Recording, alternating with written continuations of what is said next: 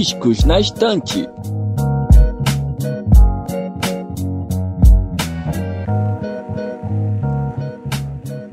É... Oi, gente. Sumi, né? Por um tempo aí. Dois anos contados, acho que a partir desse mês.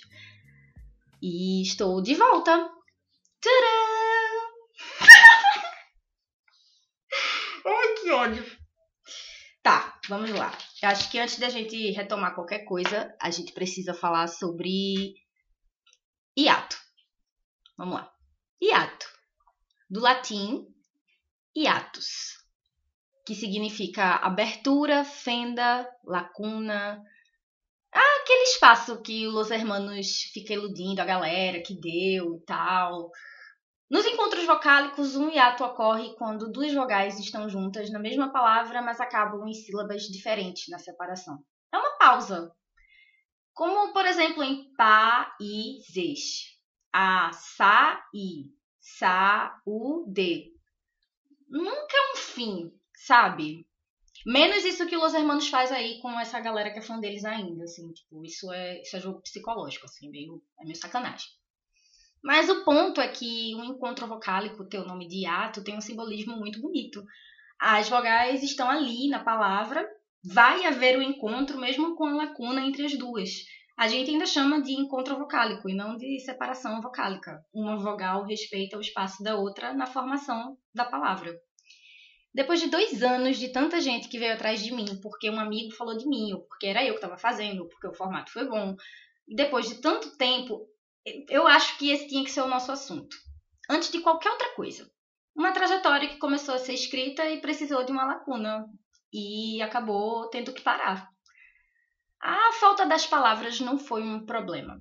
Talvez tenha faltado um lápis, uma borracha, um teclado, um notebook. É, uma série de recursos tiveram em falta.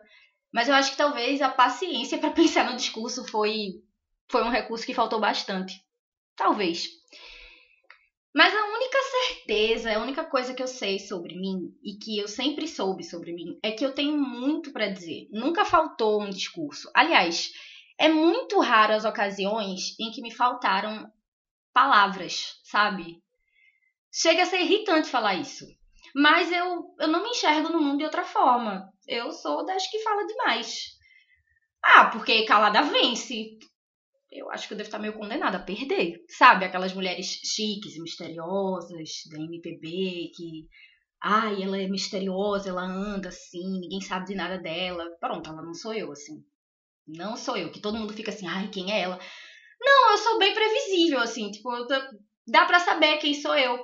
Eu me vejo muito naquele verso, assim, gosto de ver você no seu ritmo, dona do carnaval, de Caetano Veloso, porque eu acho que eu sou desse tamanho, tipo, enorme, sabe? Eu sou assim. Eu não tenho como fingir isso, eu me faço notar. Isso é meio presunçoso, né? Quando a pessoa toma isso para você. Mas é porque não é uma coisa também que eu forço. Eu não chego lá e digo, não, hoje vão me notar porque eu vou fazer isso aqui. Tipo, acontece. Seja porque eu sou muito desastrada, desengonçada às vezes, ou por coisas muito positivas, ou pela minha aparência, ou pela minha oratória, ou pelo jeito que eu falo das coisas, ou porque eu tô calada. Tipo, isso sou eu. E a gente meio que não pode evitar ser quem a gente é. Eu passei muitos anos tentando evitar quem eu sou. E eu decidi que eu não vou fazer isso mais. Muitas coisas mudaram nos últimos dois anos. Eu tô numa fase meio nova e assustadora da minha vida. E é muito louco, porque eu escrevi isso acho que faz dois meses ou mais, mas eu decidi que eu ia manter isso no roteiro, mesmo que eu gravasse isso em dezembro, porque realmente, assim, eu ainda tô, tô muito assustada com tudo que tá acontecendo. E eu quero guardar esse susto em algum lugar para eu poder dizer assim: puta merda, olha o que a gente fez! Pode falar puta merda no Spotify? Será que pode? Enfim. Sabe, que nem naquela cena do filme, A Teoria de Tudo, que ele olha assim e faz Look what we made, tipo, começa a passar tudo assim em volta. Tem alguma coisa de assustadora e de muito foda em saber que nada do que tá acontecendo vai ser como antes. E o momento que o Discos nasceu era um momento que tava massa na minha criatividade, mas a minha saúde mental já tava meio pedindo socorro ali, assim. Ela já tava tipo, ei, olha para mim. E eu tinha muitos planos especiais para a primeira artista que eu fosse apresentar. Se você ouviu o meu piloto, você já deve saber quem é, ou você já deve ao menos ter uma dimensão. Só que aí acabou não dando.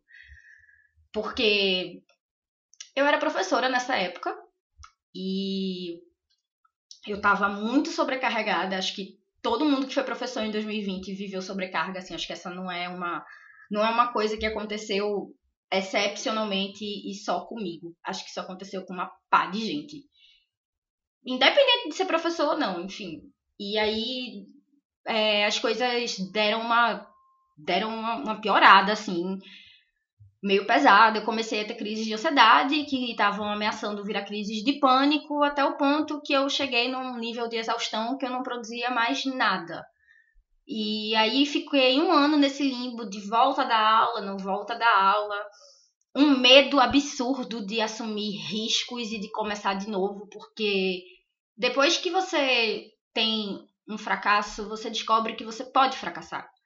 Sabe quando você quando você acredita num grande amor e você bota tanta fé que esse amor é grande, que você começa a submeter ele a certas coisas ao invés de cuidar desse amor por ele ser tão grande, tão puro, que não sabe a força que tem e tudo mais. É, acontece que os grandes amores, quando submetidos a tudo, eles podem ser perdidos. E é a mesma coisa quando a gente fracassa. Quando a gente descobre que pode fracassar, a gente começa a ter medo. É, é o ciclo da vida, sabe? Quando a gente é criança, a gente não tem medo de brincar de correr. Mas quando a gente é adulto, a gente começa, tipo, eu não vou correr, eu não vou andar de bicicleta com uma, com uma mão só no guidão. Eu não vou fazer tal coisa, porque, tipo, eu posso cair, eu posso me machucar. E, tipo, cair e se machucar à medida que a gente vai ficando adulto, vai ficando mais difícil, porque demora mais para sarar porque a gente vai ficando mais sensível, a gente não vai ficando mais forte.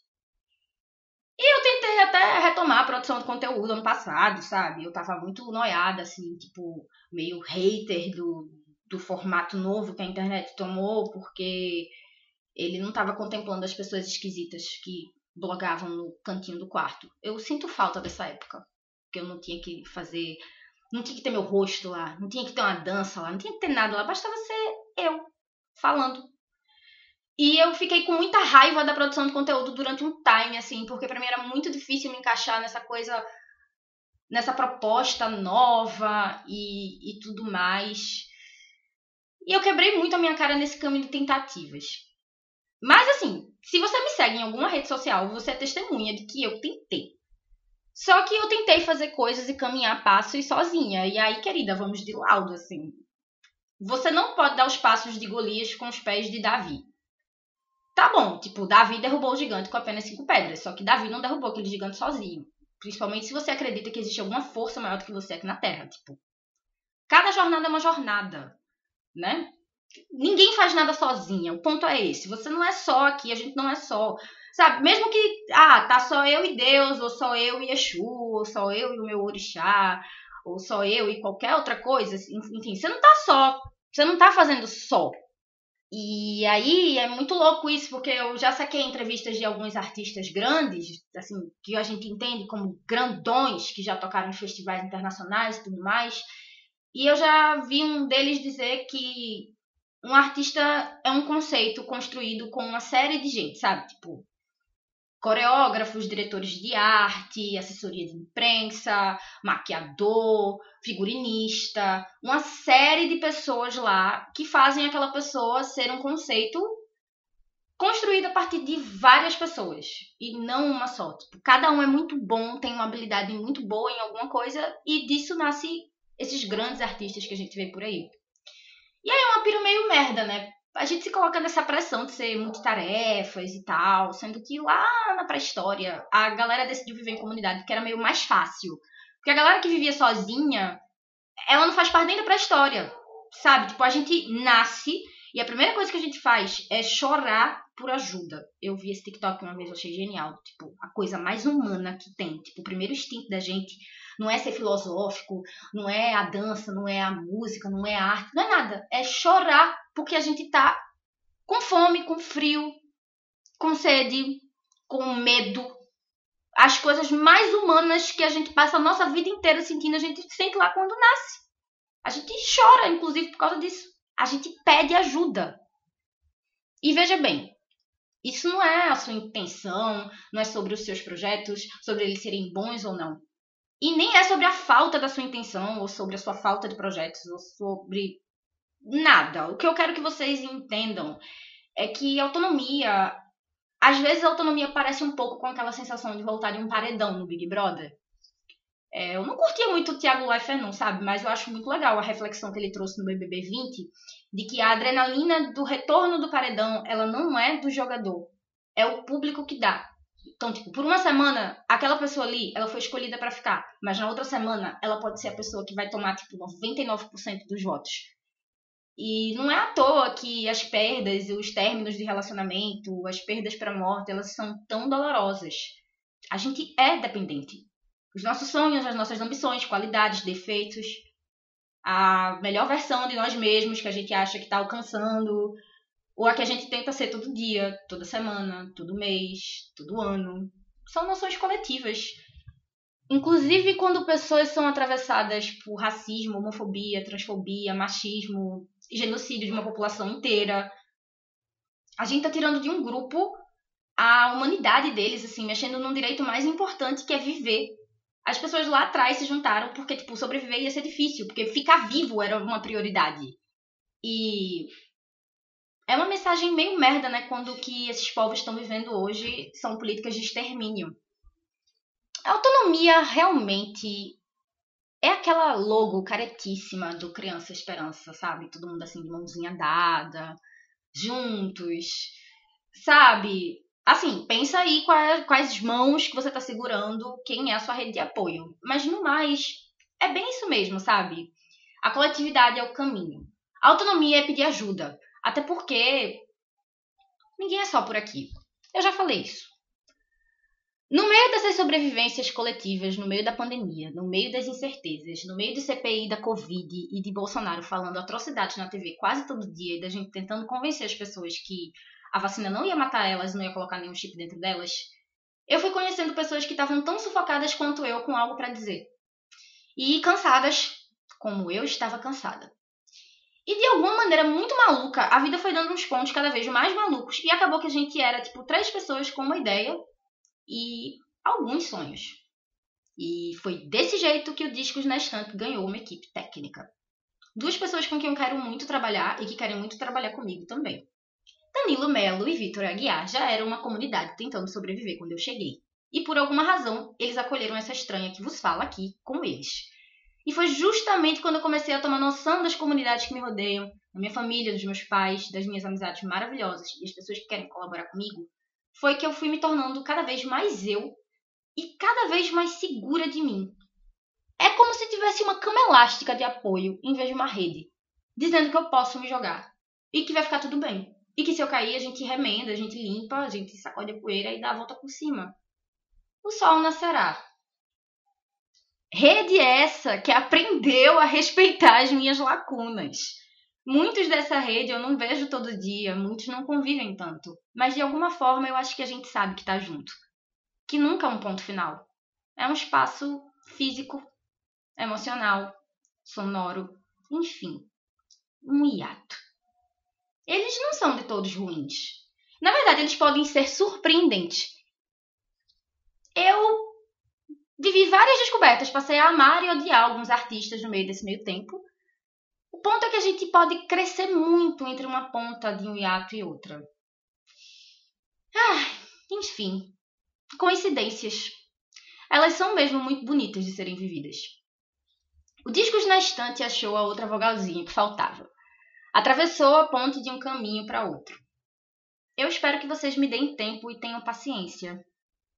Eu acho que todo mundo que me escutou até aqui deve ter aprendido a importância dos espaços. Mas eu prometo que o nosso próximo encontro não vai demorar.